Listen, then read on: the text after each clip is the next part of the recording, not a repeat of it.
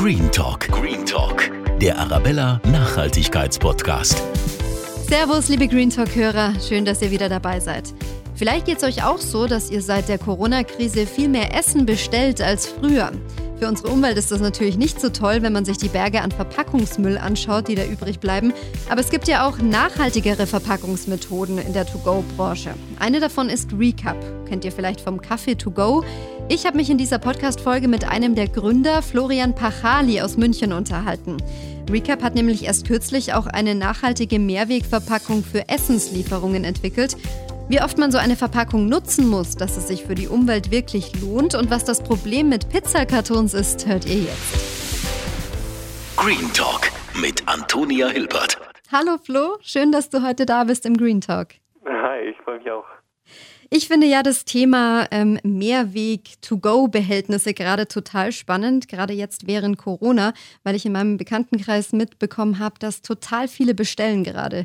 Also sie sind entweder im Homeoffice und haben dann keine Zeit zu kochen oder hätten vielleicht mal wieder Lust auf Essen gehen im Restaurant, aber irgendwie fühlt man sich ja vielleicht doch nicht ganz so sicher manchmal, weil man sich ja theoretisch anstecken könnte, dann bestellt man doch lieber nach Hause. Was beobachtest du? Wie hat sich die To-Go ähm, Branche, sage ich jetzt mal, und das Takeaway während der Corona-Krise verändert? Ja, eigentlich ist es genau das, was du beschreibst. Ähm, ich glaube, ganz am Anfang von der Corona-Zeit ähm, haben viele noch selbst gekocht, aber das ist dann natürlich sehr schnell umgeschlagen, sobald die Cafés oder Restaurants wieder offen hatten, dass, dass natürlich äh, jeder sich in der Nachbarschaft äh, irgendwas bestellt, mitnimmt, holt oder liefern lässt. Ähm, und das sehen wir auch an den Zahlen, die die Städte melden, einfach, dass das Müll Aufkommen deutlich steigt, dass einfach viel mehr außer Haus konsumiert wird, beziehungsweise dann in-house, aber halt zu Hause und mhm. nicht bei den Gastronomen, wie wir es vielleicht sonst auch ähm, unter den Wochen vor allem in Kantinen haben oder Restaurants während der Arbeitszeit. Und ähm, das ist eine richtige Beobachtung. Es ist einfach ein riesen ja, Trendschub quasi, vor allem auch im Essensbereich. Jetzt nicht unbedingt im Coffee to Coffee to Go, da schon auch. Ähm, aber da hatten wir vorher schon eine sehr hohe Menge an Coffee to Go, die ausgeschenkt wurden und das ist dann jetzt eher so an Bahnhöfen eher weniger. Natürlich fallen die ganzen Pendler weg und äh, die Reisenden. Mhm, ähm, aber ganz, ganz klar im Essensbereich ähm, herrscht natürlich irgendwie die Sorge, dass man sich anstecken kann. Das Ganze wird sich, denke ich, jetzt auch nochmal verstärken im Winter, wenn es einfach nicht mehr die Möglichkeit gibt, draußen zu sitzen. Die Stadt München hatte ja da ermöglicht, dass man, ähm, dass die Gastronomen die Parkplätze vor vor ihrem äh, Restaurant nutzen können und genau. umbauen können. Die sogenannten Schanigärten. Die Schanigärten, genau. Und das war natürlich eine super Hilfe für die Gastronomen, sobald sie wieder aufmachen konnten. Und ähm, trotzdem muss man natürlich sagen, wird es irgendwann ungemütlich, hm. wenn es jetzt kälter wird. Genau. Und trotzdem will man ja nicht unbedingt auf sein Lieblingsessen im Lieblingsrestaurant verzichten. Ne? Ganz genau, ja. Hm. Jetzt sagst du, ihr habt da auch Zahlen bekommen, dass viel mehr Müll anfällt. Ähm, kannst du das ein bisschen konkretisieren, wie viel mehr Müll da anfällt? Ja, also es wäre schön, wenn die Städte es komplett also ganz konkret melden würden. Es gibt verschiedene, so Köln und Frankfurt haben da immer so von 10, 15 Prozent gesprochen, mhm. anfangs, also gerade in der Anfangszeit. Und ähm, grundsätzlich ist aber der, der, der Tenor einfach, dass es, dass es mehr wird. Und äh, ich glaube, das lässt sich natürlich ein bisschen schwierig trennen, auch vom, vom Online-Versand, der natürlich auch zunimmt. Aber wenn ich mir alleine bei mir anschaue in meiner Wertstoffinsel und in den Containern vor der, vorm Haus, ist es einfach enorm. Also nicht nur Pizzakartons, sondern Amazon-Pakete, ähm, Styropor zum, äh, vom Mitnehmen. Also das ist ähm, definitiv deutlich sichtbar. Mhm. Ja.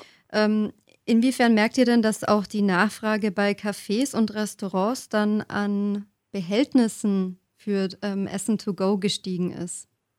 Ja, ähm, grundsätzlich hatten wir erst Sorge, dass es, dass es abnimmt, weil natürlich auch irgendwie die, ähm, die Sorge da war, dass oder teilweise uns gespiegelt wurde, dass man sich vielleicht über Mehrwegbehältnisse irgendwie infizieren kann und das ist nicht der Fall.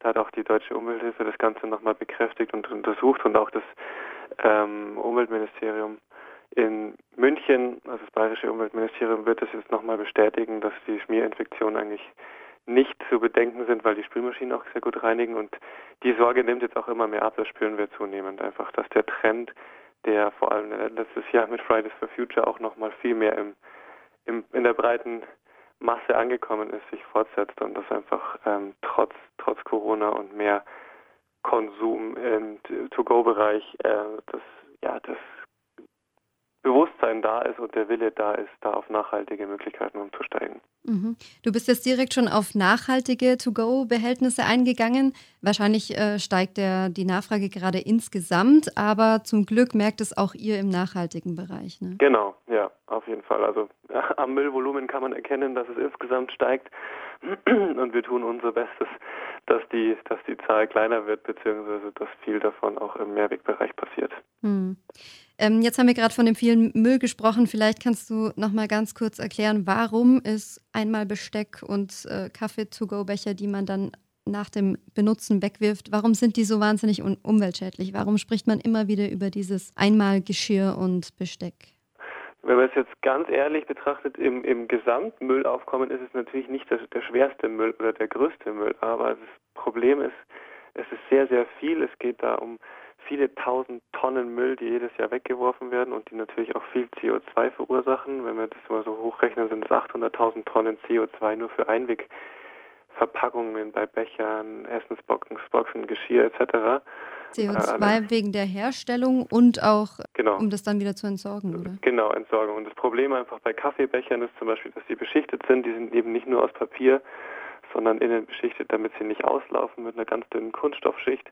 Und das macht es im Recycling einfach unmöglich, die im Papiermüll so zu entsorgen, dass wir daraus wieder Papier machen können. Sondern äh, Einwegbecher landen eigentlich grundsätzlich immer in der Verbrennung oder auf der Müllhalde. Das heißt, selbst wenn ich denke, Mensch, der, der Einweg-to-go-Becher ist gar nicht so schlecht, weil er ist aus Papier. Nee, ja. er ist gar nicht unbedingt nur aus Papier, oder? Ganz genau, weil sonst, wenn er nur aus Papier wäre, würde er irgendwann aufweichen und ich hätte den Kaffee in der Hand. Mhm. Und das ist genau das Problem. Und jetzt gibt es natürlich immer mehr so biobeschichtete Einwegbecher, dann ist es kein, kein ganz klarer Kunststoff mehr auf Erdöl basierend, sondern ein Biokunststoff. Da habe ich aber im Recycling das gleiche Thema. Und ähm, diese Trennung von dem Kunststoff, ob er jetzt biobasiert ist oder auf Erdöl basiert, ähm, ist einfach unglaublich schwer und die Müll äh, die, die, die Verwerter können das einfach nicht unterscheiden und sortieren Einwegbecher ganz grundsätzlich aus in, äh, in die Verbrennung. Und im Essensbereich ist es nochmal intensiver. Da haben wir natürlich auch ganz viele verschiedene Varianten vom Styropor über Pappschachteln. Wenn ich jetzt an Asiaten denke, ähm, Sushi bzw. gebratene Nudeln sind, die gebratenen Nudeln sind genau das gleiche wie beim Einwegbecher meistens, diese Pappschachtel mit Innenbeschichtung. Ähm, Styropor ist natürlich das Schlimmste, das wird jetzt auch nächstes Jahr verboten von der EU, mhm. zum Glück. Hält natürlich irgendwie noch ein bisschen warm oder isoliert, ähm, aber es ist extrem schwer zu recyceln und ähm, verursacht da richtig viel Müll. Mhm. Ähm, und auch Pizzakartons sind eigentlich so ein Thema, äh, das man nicht auf dem Schirm hat. Die sind meistens tatsächlich aus reinem Papier, aber wenn Fett, also von der Pizza, vom Käse mit Papier in Kontakt kommt, macht das das Recycling auch sehr, sehr schwer sodass auch Pizzakartons, selbst wenn man sie im Papiermüll entsorgt, in der Regel verbrannt werden. Ja, okay. Das heißt, die werden dann irgendwann nochmal aussortiert in dem Prozess, wenn sie zu genau. fertig sind. Ja, mhm. weil sonst die Recycler einfach große Probleme hätten mit ihren Maschinen, mhm. dass die einwandfrei laufen können und deswegen wird davon sehr, sehr viel pauschal aussortiert. Okay, interessant. Was ist denn jetzt bei Recap anders? Es ist ja auch ein Kaffee-to-go-Becher ähm, und der ist ja, soweit ich weiß, auch aus Plastik, oder? Mhm, genau. Aber warum ist der dann so viel besser? ja, grundsätzlich muss man sich immer anschauen, wie oft wird ein Produkt genutzt und der Unterschied ist eben zwischen einmal und mehrmal ganz klar gegeben, dass unser Becher nicht nur ein, also ist auch kein Kaufbecher, sondern wie ist ein System. Das heißt, der Becher kann nicht nur von mir, sondern wie eine Pfandflasche von allen sehr oft genutzt werden. Und je öfter er genutzt wird, umso besser ist die Ökobilanz gegenüber dem herkömmlichen Einwegbecher. Und das ist genau der Gedanke dahinter, dass wenn wir 10, 15 Mal benutzt haben, haben wir schon eine bessere Ökobilanz als ein Einwegbecher. Und das Ganze kann natürlich so weit getrieben werden, bis der Becher nicht mehr genutzt werden kann. Und danach können wir ihn komplett recyceln. Der ist nämlich nicht aus mehreren Materialien, sondern nur aus einem einzelnen Material, Polypropylen, und kann perfekt recycelt werden. Mhm, okay. Und das ist genau unser Ziel. Und ähm, ja, so ein Becher lässt sich bis zu tausendmal verwenden. Also dann haben wir schon einen sehr, sehr guten ökologischen Fußabdruck gegenüber einem Einwegbecher. Mhm. Jetzt heißt es ja oft, dass ähm, die Produktion von Mehrwegprodukten teilweise aber umweltschädlicher ist als die Produktion von einem Einwegprodukt. Also ähm, ich denke jetzt da gerade zum Beispiel an das Thema Plastiktüten versus Jutebeutel und so weiter. Und mhm. dann heißt es ja immer, es gibt so einen bestimmten Wert, ähm, den man erreichen muss, also wie oft man den, das Mehrwegprodukt nutzt, dass es auch wirklich umweltfreundlicher ist. Du hast gerade schon angesprochen, 10 bis 15 Mal. Ist das also die Menge an Nutzung, die man unbedingt haben muss, dass es sich gelohnt hat? Ja, genau. Also das ist ja eben, da ist eigentlich ganz klar, ich verwende natürlich auch mehr Material als in einem Einwegbecher und dementsprechend muss ich es öfter nutzen.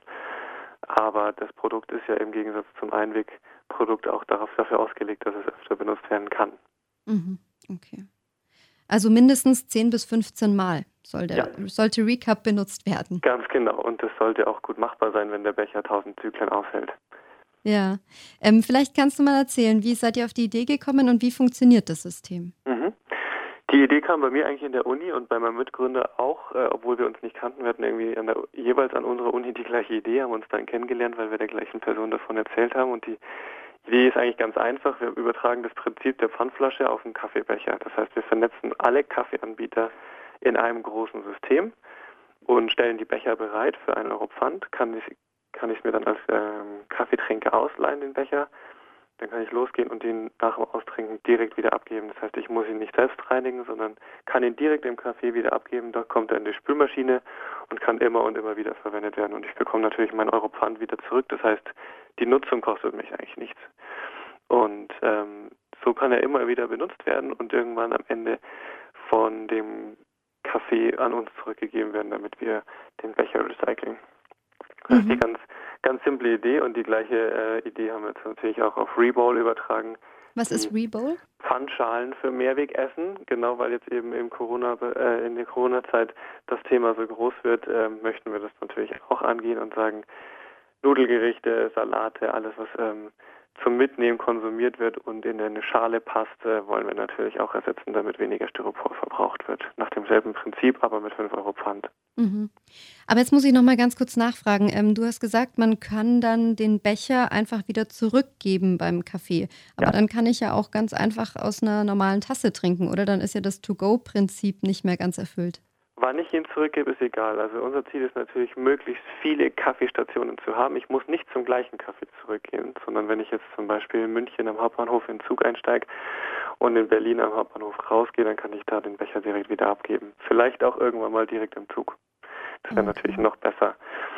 Äh, der große Unterschied ist, es äh, ein bisschen unbequemer ist es natürlich. Den Einwegbecher kann ich immer sofort einfach wegwerfen. Mhm. Und natürlich nicht ersetzen, aber es ist auf jeden Fall leichter oder bequemer, als meinen eigenen Becher mitzubringen, den ich immer dabei haben muss. Und ich muss dann quasi schon vorher wissen, ob ich heute irgendwann mal Lust habe auf einen Kaffee. Mhm. Und dann brauche ich meinen Becher und den muss ich natürlich auch selber reinigen und ähm, immer dabei haben. Verstehe. Und genau das wollen wir einfach leichter machen. Okay. Ähm, eine Frage, ich habe auch schon mal Recap benutzt ähm, und fand es eigentlich auch super, bis ich dann da stand und mein Kaffeebecher war leer.